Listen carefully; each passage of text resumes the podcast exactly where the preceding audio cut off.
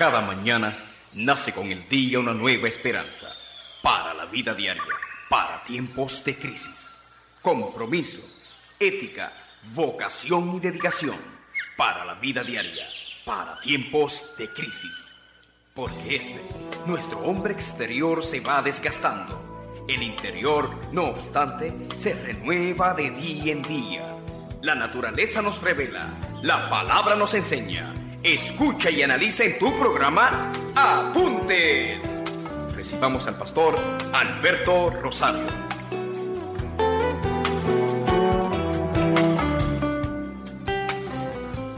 Mi corazón quisiera amarte más mi corazón quisiera entregarse más. Mi corazón desea ser tu voluntad. Pues tómalo Cristo si es tuyo y de nadie más.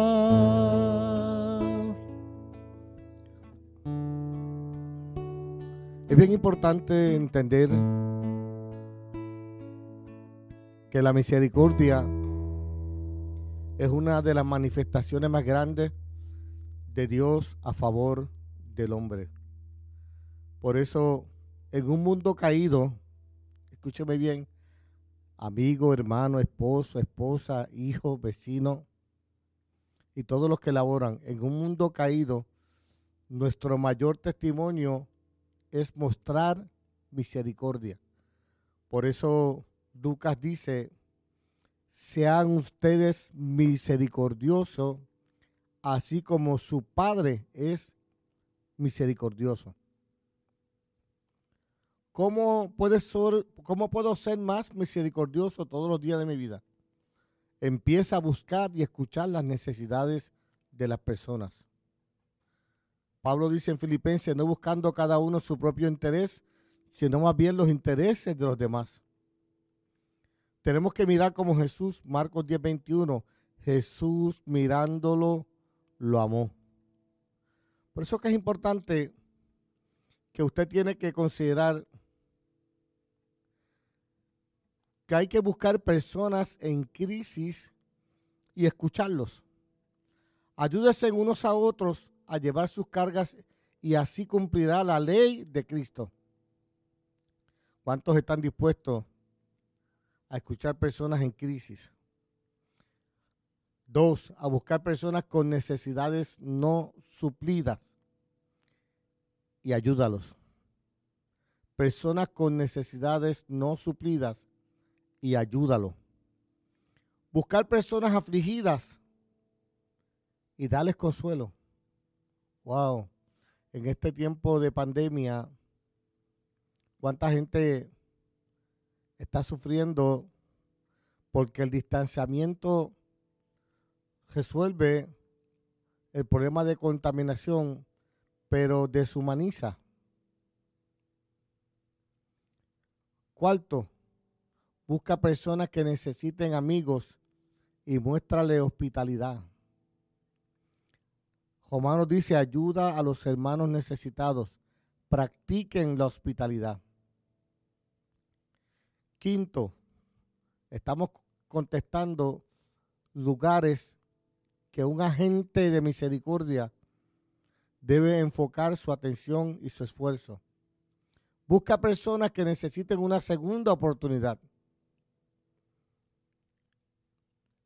Segunda de Corintios 2.7 dice, debieran perdonarlos y consolarlo para que no sea consumido por la excesiva tristeza. Mire, y sexto, esta es la parte más difícil. En los últimos meses, uff, qué intensa ha sido la vida. Busca personas groseras. Busca personas groseras y sea amable con ellas. Por eso no paguen mal por mal, no respondan con insultos cuando la gente los insulte. Por el contrario, contesten con una bendición. A esto los ha llamado Dios y Él les concederá su bendición. ¿Sabe por qué? Porque cuando tú trabajas para el Señor, cuando tú estás consciente que tu trabajo es la manifestación de la justicia, de la misericordia, de la bondad, de la mansedumbre, del amor, de la fe, de la esperanza. Dile lo que dice Hebreos 6:10, Dios no es injusto. No olvidará con cuánto esfuerzo han trabajado para Él y cómo han demostrado su amor cómo han demostrado su amor por Él sirviendo a otros creyentes como todavía lo hacen. Mire, una de las cosas que más impacto usted puede experimentar es cuando una persona, un grupo, una organización, una empresa, una institución pierde el norte porque usted va a notar que están tratando de dar cumplimiento, cumplo. ¿Sabe que una de las cosas que el ser humano le gusta, en estos días hacía una compilación de información y en cinco años he acumulado tantos papeles que parece una enciclopedia británica. Ahora, cuando miramos los resultados, es de crecimiento. Cuando el Señor nos llama al servicio, Él es el Dios de la fructificación, de la multiplicación. Por eso en los principios de misericordia, una de las cosas que tenemos que tener cuidado es escoger las palabras que voy a expresar con cuidado, valorando salvar a la gente más que mantener reglas o metas personales. Eh, un eslogan que a una persona le gusta mencionar mucho es que lo que no se escribe no está hecho. Pues sabe que de eso se trataba la ley, 613 ordenanzas, que su propósito era, ¿verdad? Como dice el salmista, la ley es perfecta que convierte el alma, pero sin embargo, cuando los fariseos escribieron el Torah, la convirtieron en reglas imposibles de cumplir y en elementos para condenar. Y por eso una de las cosas importantes las vemos en el en Juan el Bautista. Juan siendo hijo de un sacerdote no tenía formalidades porque vestía de piel de cabra, comía langostas en el, en, comía tan langostas, predicaba en el desierto y su mensaje era confrontador, generación de víbora, quien os ha enseñado a huir de la ira venidera. ¿Qué representa esto? Que cuando usamos un lenguaje rebuscado, cuando creamos estructuras que van dirigidas a construir una reputación personal, perdemos de vista el colectivo. Por eso Jesús decía, el buen pastor su vida da por las ovejas. Mira, amado, tú y yo debemos estar orando intensamente porque los estudios científicos han dicho que nuestros niños tienen un retraso de más de cinco años en el aprovechamiento académico. Y usted sabe que una de las cosas que dejan vulnerable a una persona a conductas nocivas, hábitos destructivos, es la desinformación. De ahí la decepción escolar, que entonces buscamos atrechos para lograr los símbolos que la vida presenta como llamado éxito, el carro, el dinero, los tenis más caros, el último iPhone, el iPad. El mundo está buscando llenar su vacío con cosas en vez de llenarla con una persona que es Cristo Jesús. Estamos en un escenario, una compañía de publicidad enfrentaron un reto porque se dieron cuenta que lo que nosotros llamamos soda o refresco, ese tipo de bebida puede ser nocivo a la salud por el azúcar, por la alta concentración de sodio. Y, es interesante cuando ponen como eslogan un anuncio para perpetuar, para que la gente no baje el consumo del producto. Entonces dice mucho más de lo que te gusta y tiene mucho menos de lo que no te gusta. Si analizamos el diseño bíblico, la Biblia habla del deseo de los ojos, el deseo de la carne, la vanagloria de la vida. Y es posible que no hay duda que esas tres cosas, el deseo de los ojos, el deseo de la carne, la vanagloria de la vida, es mucho más de lo que te gusta y mucho menos de lo que no te gusta, porque no necesariamente hacer la voluntad de Dios es agradable. Sin embargo, Jesús, cuando habló, dijo, el hacer tu voluntad, oh Dios, me ha agradado. El salmista dice, en mi corazón he guardado tus dichos para no pecar contra ti. Así que hoy tenemos un gran reto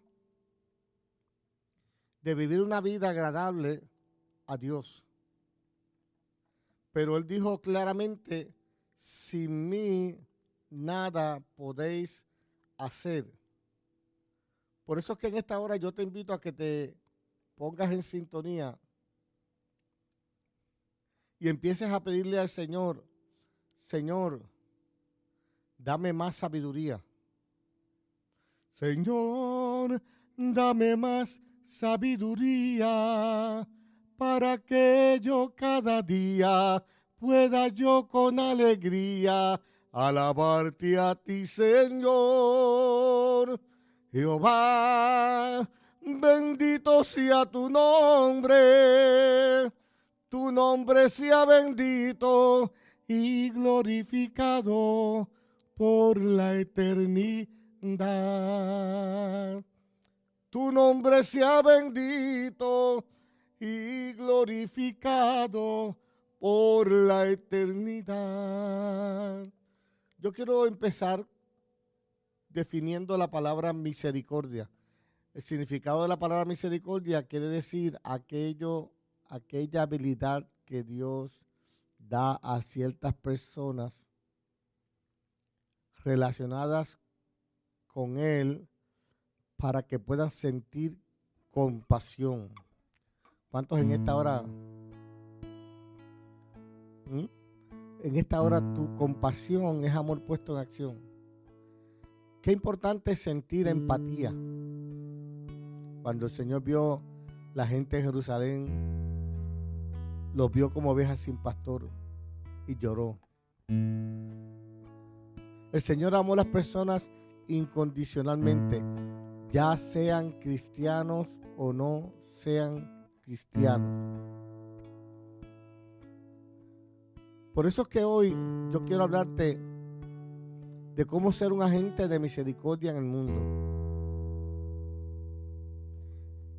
La Biblia habla, bienaventurados los misericordiosos, porque ellos alcanzarán misericordia.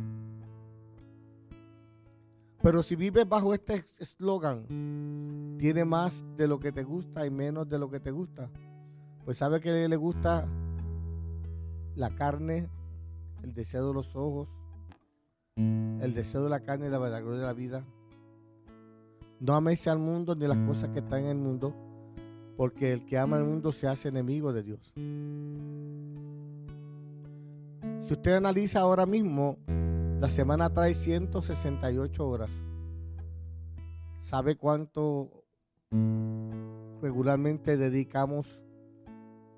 Muchas personas se reúnen del domingo dos horitas, dos horas para estar en comunión con el pueblo, unidos, escuchando la palabra, aprendiendo. Y 166 horas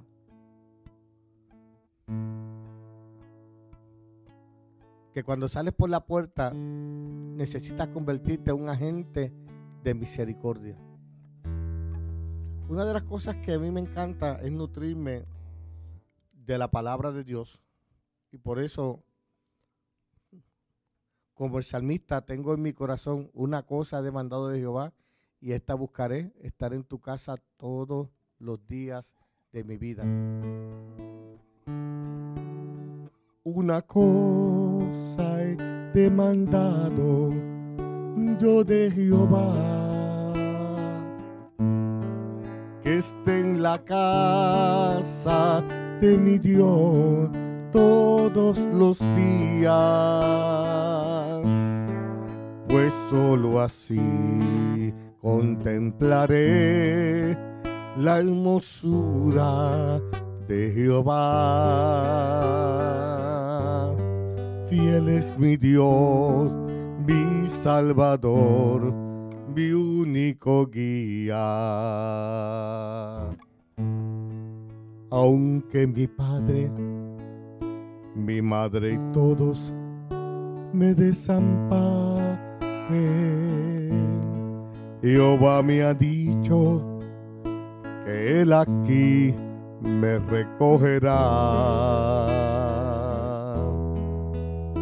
Y me repite, mi siervo ora, nunca desmaye. Yo soy tu Dios, yo soy tu luz, yo soy tu guía. Una vez, cuando más triste yo me encontraba, clame a mi Dios y mi oración Él la escuchó. Me dijo, ora y no desmayes, yo estoy contigo. Yo soy tu Dios, yo soy tu luz, yo soy tu guía. Una cosa he demandado yo de Jehová, que esté en la casa de mi Dios todos los días. ¿Sabes lo que me apasiona? En una ocasión, yo trabajé por 34 años en la industria del seguro y tenía un ingreso que podía llamar jugoso, pero hubo una etapa en mi vida donde el compromiso, la pasión por servir a Cristo y servir a, su pueblo, pues seguían apareciendo oportunidades para servir en diferentes áreas de la vida. Hay personas que se especializan y se vuelven profesionales del púlpito.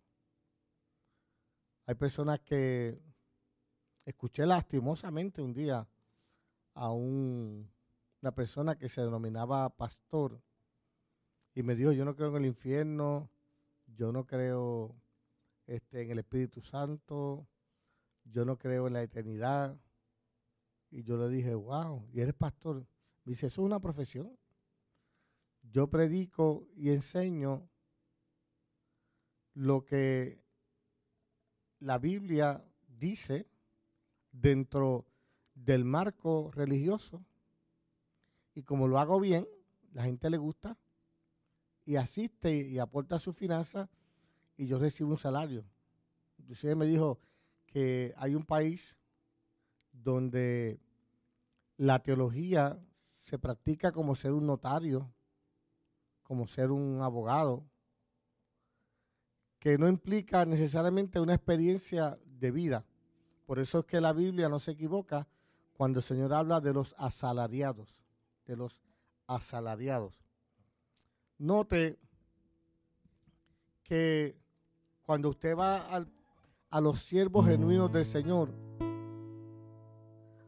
te van a decir, menguar para que crezcas tú. Le está diciendo eso al Señor. Y cada día seré más como tú. Por eso pídele, quebranta mi corazón, quebranta mi vida, entrego mi voluntad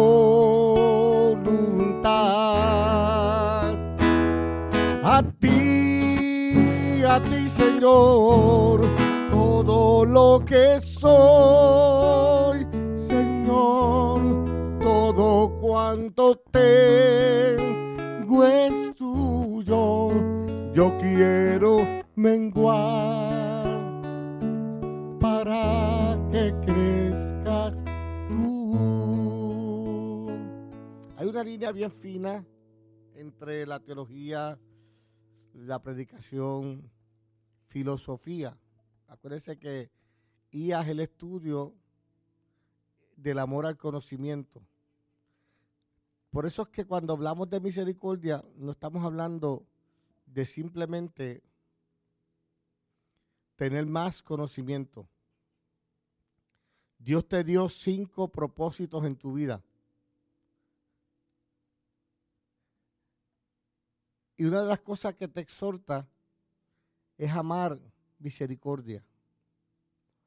Cuando la misericordia tú la aplicas a cada uno de los propósitos, la Biblia nos dice que cuando tú muestras misericordia a una persona, eso es adoración. ¿Por qué? Porque la Biblia nos enseña a qué. La Biblia nos enseña a amar es entregarse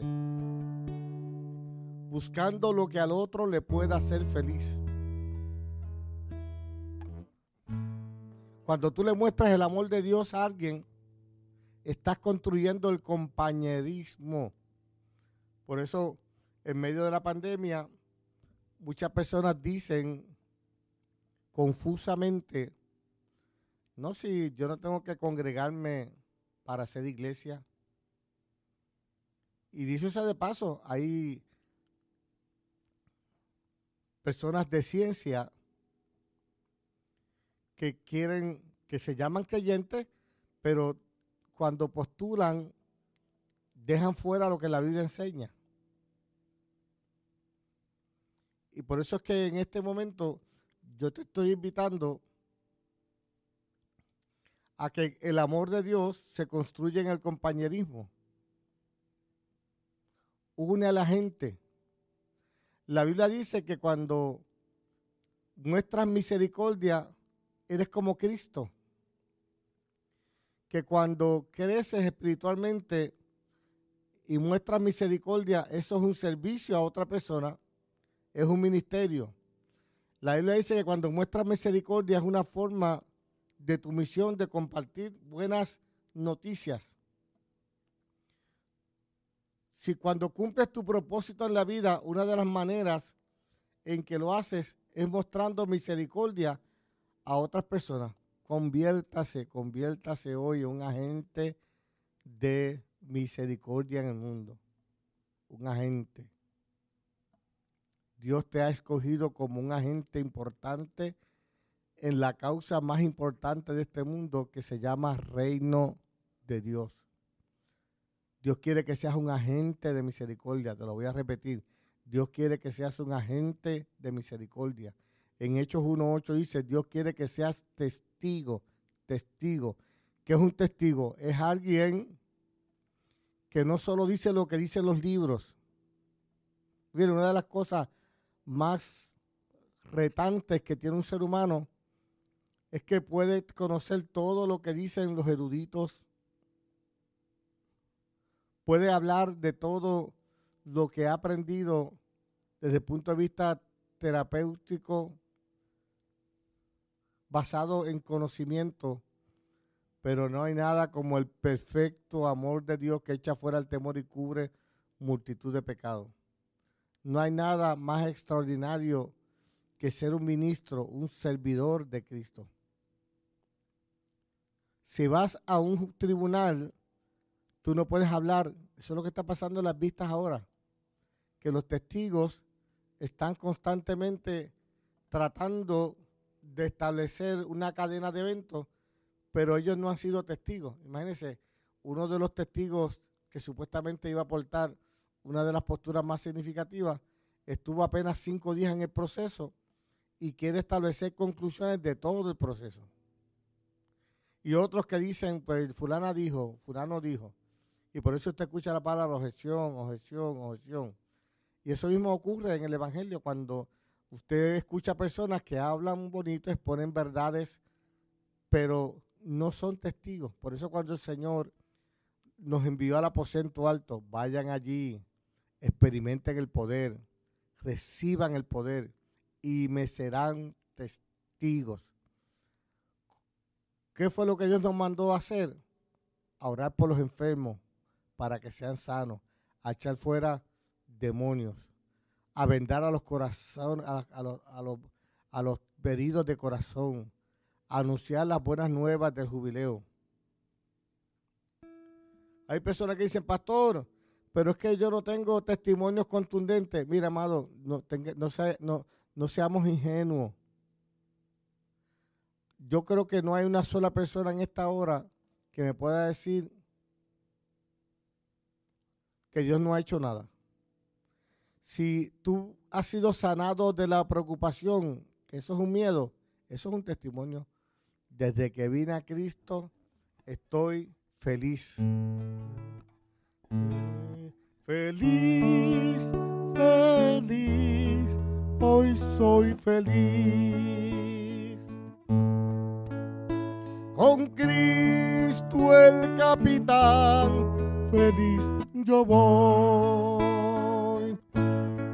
Y voy, Señor, diciendo al mundo que en tu nombre hay vida, que sanar puede toda alma herida por el pecado que es vivir sin Dios. Y ahora, Señor, que mi vida a ti yo te he entregado. Seguro estoy y voy doquier cantando esta alabanza. Por tierra y mar, diciendo al mundo que en tu nombre hay vida, que sanar puedes toda alma herida por el pecado que es vivir sin Dios. Si usted me dice, pastor, desde que vine a Cristo, manejo la ira. La ira no me controla. Bueno, tan es así que la ira ya, me, la ira que es una emoción, me había conducido a un sentimiento donde vivía enojado siempre, siempre. ¿Sabe qué? La ira, cuando Dios trabaja con tu vida, te lleva a un proceso que se llama autoevaluación. El salmista te diría, examíname, examíname. Y examíname. Y examíname. Y ve si hay camino no te perversidad en mí, Señor Jesús.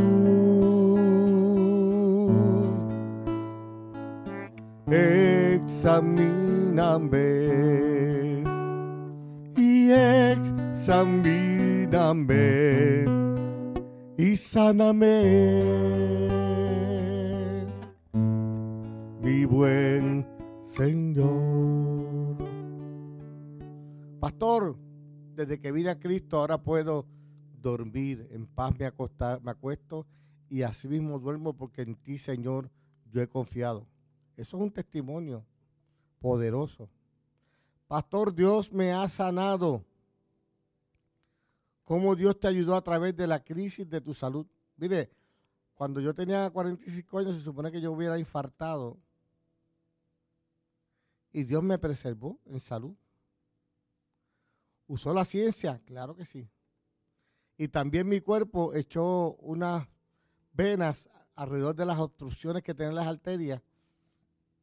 Y Dios me preservó de infartar para que mi corazón no perdiera la fuerza, la vitalidad. Y yo tengo que decir que estando en la presencia del Señor, nos recobra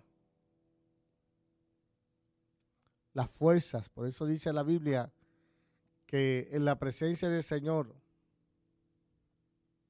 hay vida, hay salud y hay sanidad cómo Dios te ayudó cuando estabas en la crisis financiera. Eso es un testimonio. Cómo Dios salvó tu matrimonio. Eso es un testimonio poderoso. Cómo Dios restauró tu relación con tu hijo, con tu padre. Literalmente hay cientos de testimonios. ¿Le has permitido al Señor trabajar en esas áreas en tu vida? Posiblemente no tienes que ser un teólogo que sepa mucho de escatología, soteriología.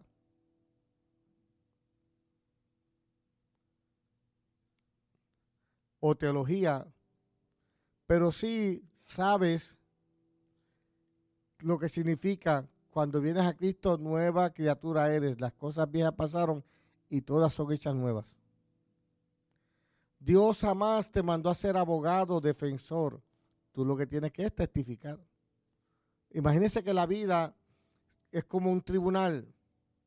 Nunca vas a comparecer a defender a Cristo. Vas a con simplemente testificar lo que le ha hecho en tu vida. Por eso dice que este evangelio será predicado por testimonio. Mientras el mundo se vuelve más y más poco amable, más malo, más implacable, permíteme preguntarte esto el mundo cada vez es más amoroso o está más egocéntrico? Está más enfocado en sí mismo, no hay duda de eso. Por eso es, el mundo más educado que hace 10 años o más violento que hace 10 años. Si es más violento, sabemos eso. El mundo no es amoroso, el mundo ya no lo es. Las guerras van a desaparecer, no, la violencia racial, la tensión, la intolerancia. Los perfiles y los prejuicios se van a ir. La política. ¿Están más unidos o más divididos? Mira ahora mismo cómo está nuestro país. Estamos posiblemente muchos contentos porque hay representación de cinco partidos. Veremos a ver si en un mundo caído, en un mundo malo, nuestro mayor testimonio sea mostrar misericordia. Mostrar misericordia significa pensar en la otra persona en lugar de pensar en mí mismo. Por eso cada vez que muestras misericordia en el mundo, ese es tu mayor testimonio cristiano. Cuando tú muestras misericordia, ¿me escuchó? Amar es entregarse olvidándose de sí, buscando lo que al otro le pueda hacer feliz, buscando lo que al otro le pueda hacer feliz. Y qué lindo es vivir para amar y qué grande es tener para dar, dando alegría Haz tú lo mismo, eso es amar. Estamos en un mundo más despiadado. Estamos en un mundo implacable. Estamos en un mundo donde se nos ha enseñado a degradar a otras personas. Mire, usted sabe que lo, terrible que es eso. Yo como pastor, que el Señor ha transformado mi vida. Y puedo decir como Pablo, yo lo mío gastaré, aún yo mismo me gastaré por amor de vuestras almas, aunque amando mucho se ha amado menos. ¿Sabe por qué Pablo dice eso? Y yo lo entendí. Porque hay personas a quien tú le, puedes, le has servido, lo has cubierto, los has honrado, los has apoyado financieramente, los has apoyado presencialmente. Y de la noche a la mañana te trata con menosprecio, trata de ridiculizarte, y trata de desacreditarte. Pero, ¿sabe lo que pasa? Que cuando tú tienes misericordia, como Dios tuvo misericordia de ti, Él te da fuerzas para manejar eso. Él vierte sobre ti el bálsamo. Por eso estamos en un mundo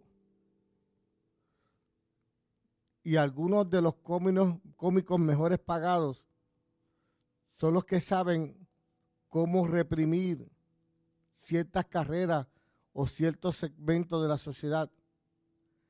Es con su manera de ser sarcástico y cínico que ellos ganan su dinero. ¿Me escuchó eso? Estamos en un mundo muy cruel, falto de amor, implacable, malo, donde las personas muestran, las personas no muestran misericordia.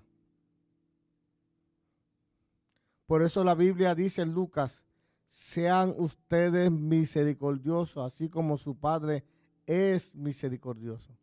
Así que debemos echar un vistazo a algunos principios de la misericordia y permite dárselo rápidamente.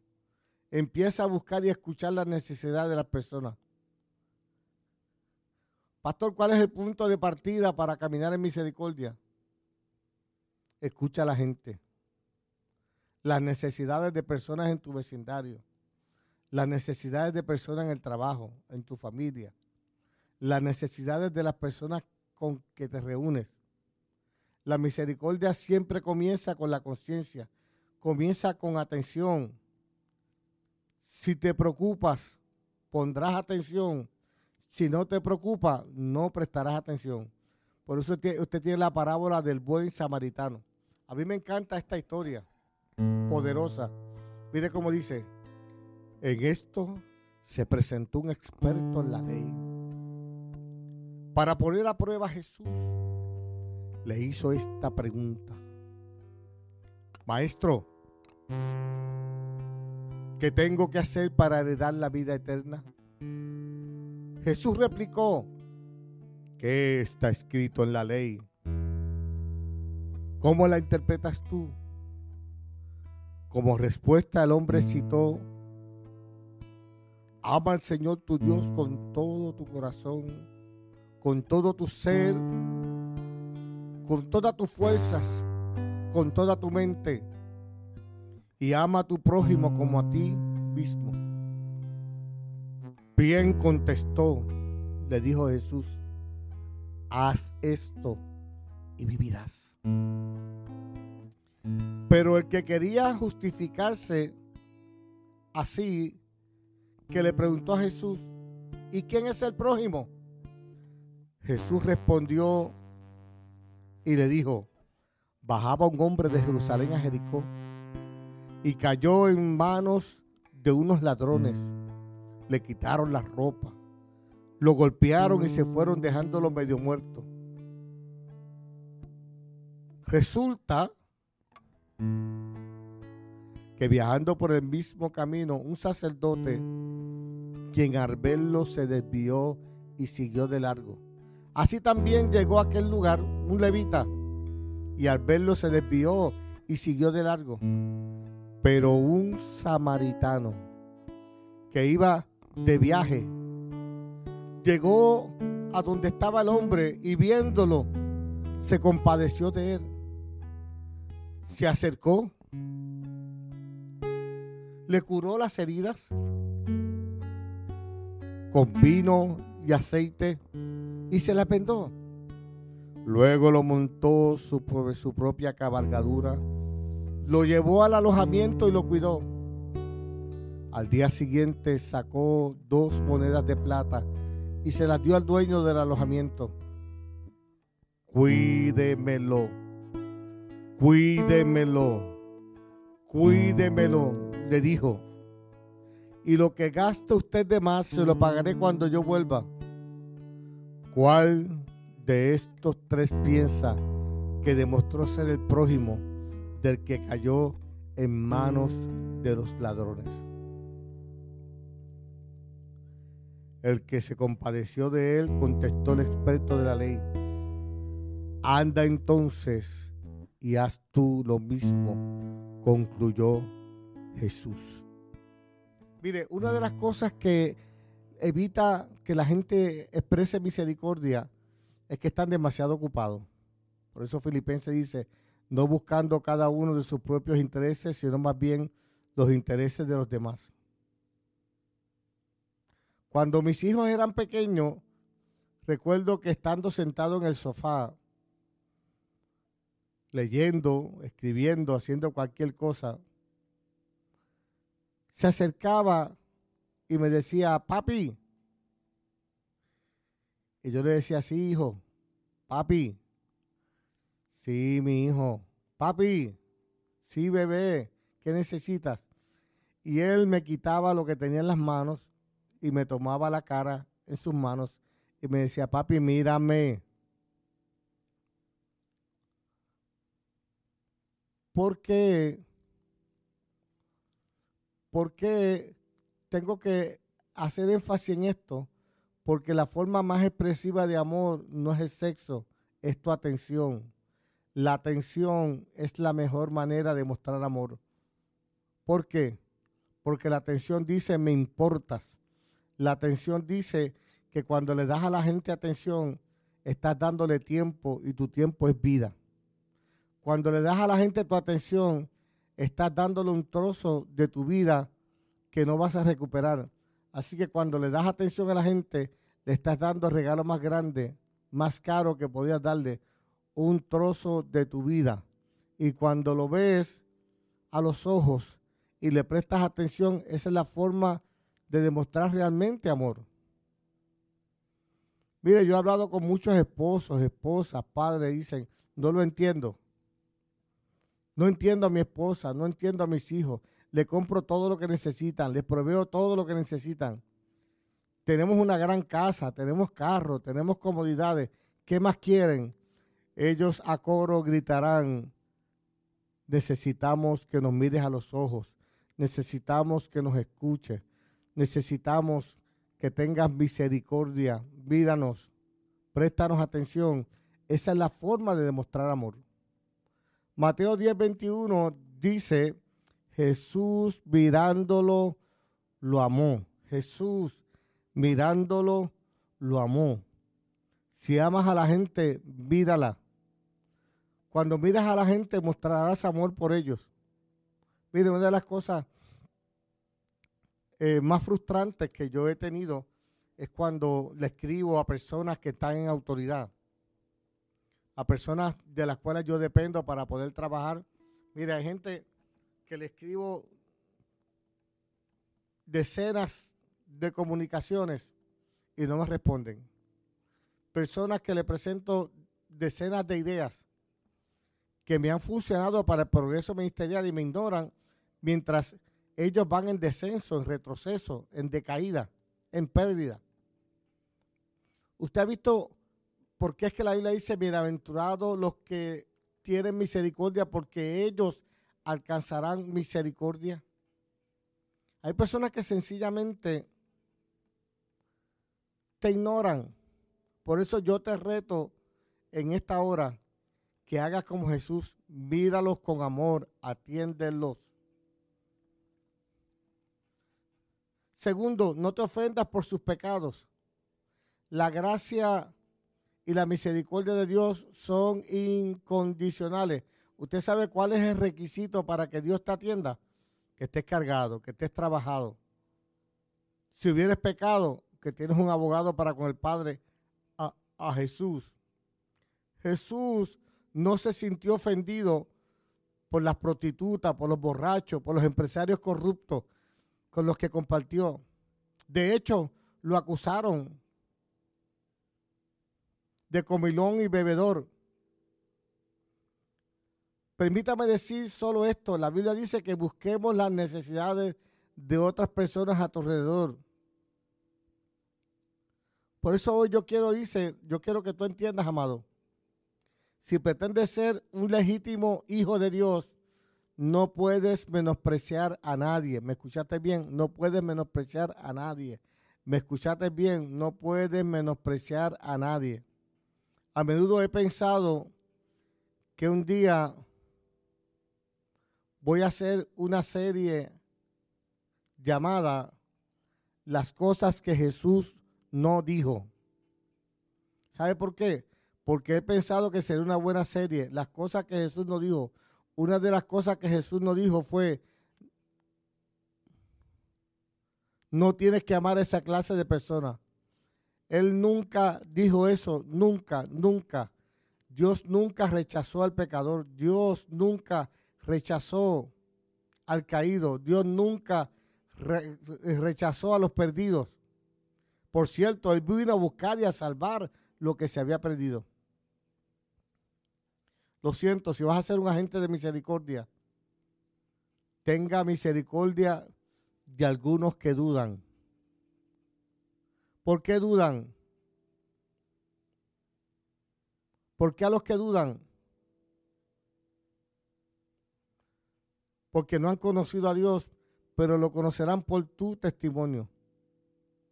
Primera de Pedro 4.8 dice, lo más importante de todo es que sigan demostrando profundo amor los unos por los otros. Sean, Efesios 4 dice, sean pacientes unos con otros y tolérense las faltas por amor. Mire, uno de los grandes retos que tenemos, no espere que los creyentes actúen como creyentes hasta que lo sean.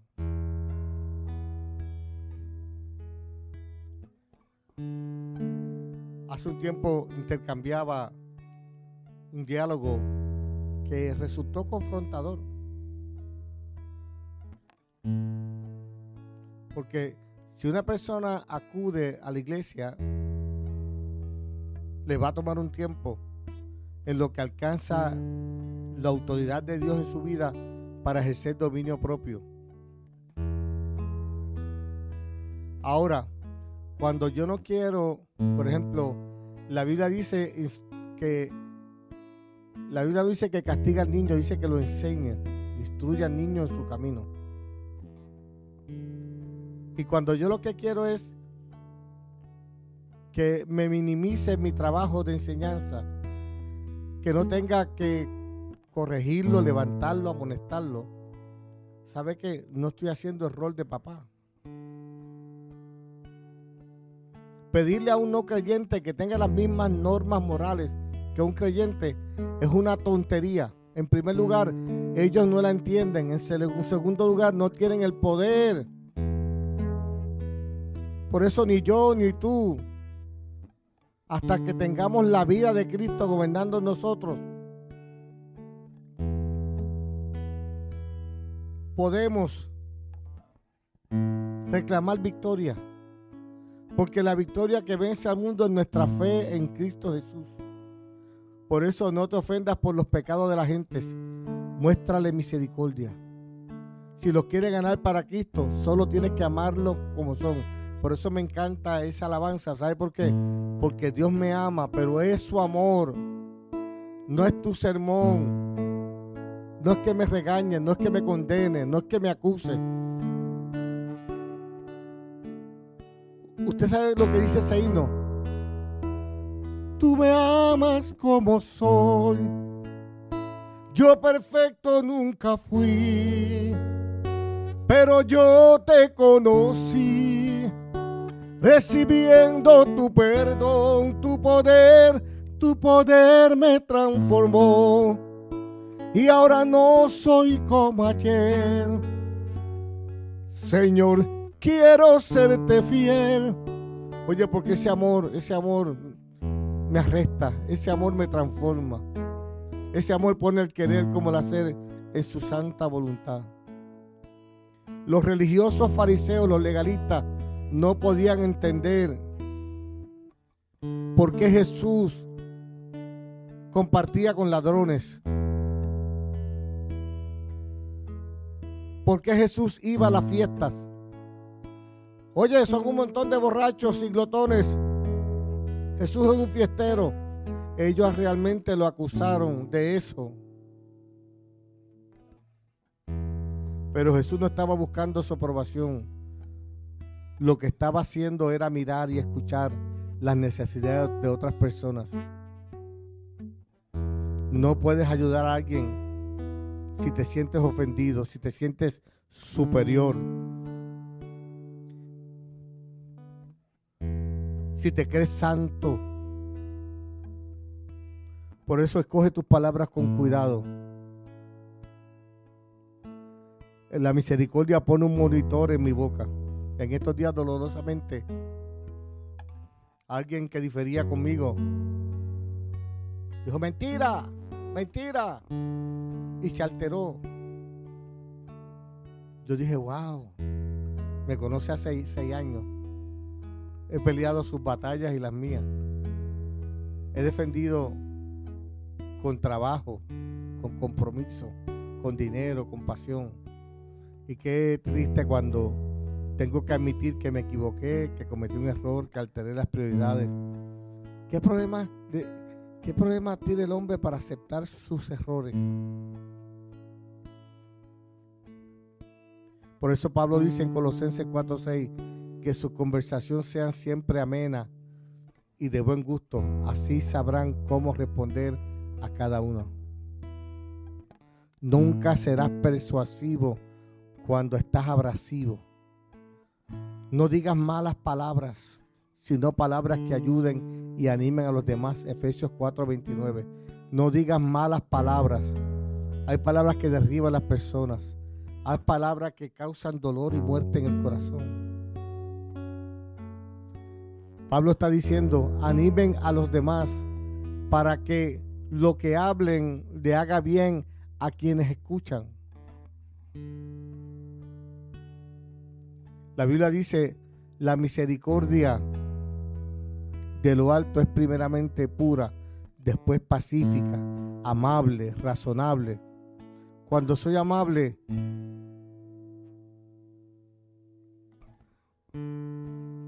Estoy siendo sabio, misericordioso.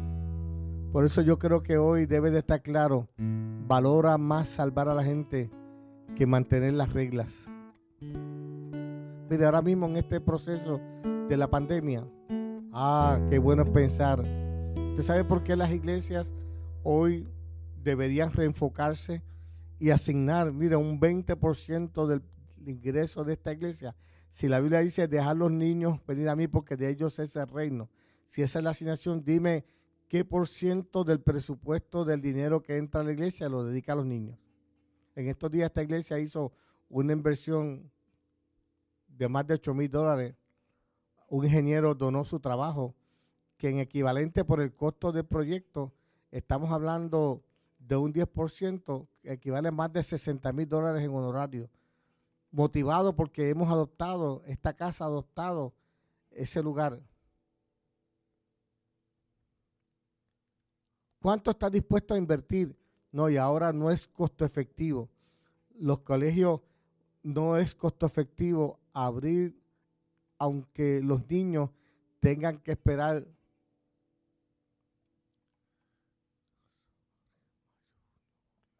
seis meses más en poder integrarse al salón de clase. Ah, pero como todo lo medimos en dólares y centavos.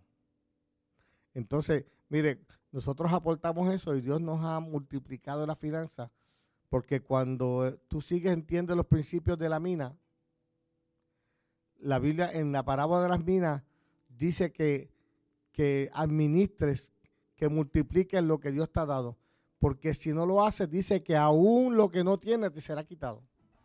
En estos dos minutos que quedan, yo quiero orar contigo, que habla el pastor Alberto Rosario. Mi teléfono es 787-382-0140.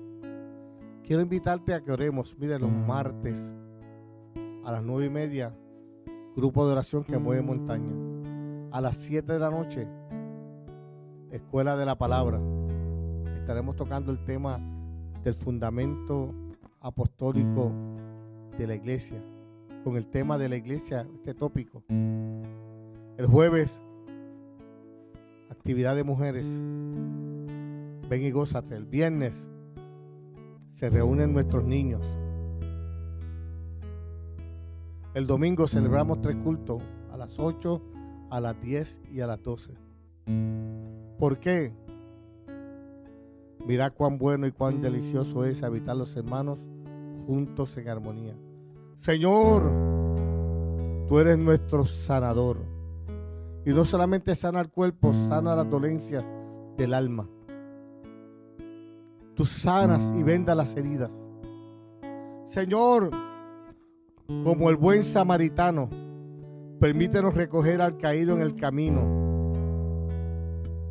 y vendarle las heridas y echarle el vino para desinfectar y el aceite para suavizar. Como tú cargaste la cruz, Señor, así permítenos cargar en nuestra cabalgadura y llevarlo al mesón que es casa de Dios y puerta del cielo. Señor, y pagar las deudas. Y cuando tú vengas, prometiste que por cuanto lo hiciste de uno de mis pequeñitos a ti, a mí lo hiciste, Señor. Y yo sé que cuando vengas tú pagarás la recompensa del trabajo, pues nos dirás, ven buen siervo fiel, en lo poco fuiste fiel, en lo mucho te pondré. Tu misericordia es mejor que la vida. Gracias Señor por este equipo de trabajo, Noel, Roberto y Kevin. Gracias Señor por esta audiencia. Gracias Señor por tu presencia. Gracias porque tú estás aquí ministrando a nuestra vida. En el nombre de Cristo Jesús. No, no me abandones. Sigue a mi lado. Te, te necesito, Dios. Te necesito. El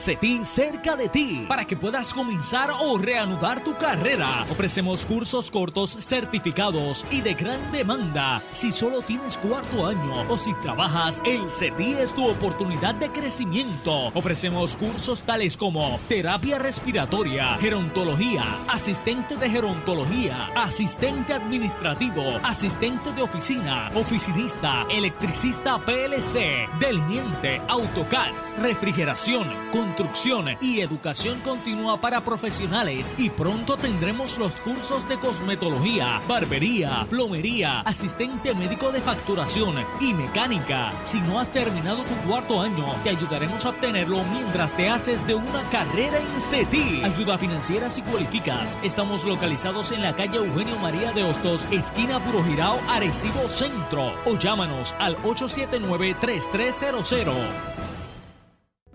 Dulces taínos, elaborados con la más alta calidad, disponibles en tiendas y supermercados.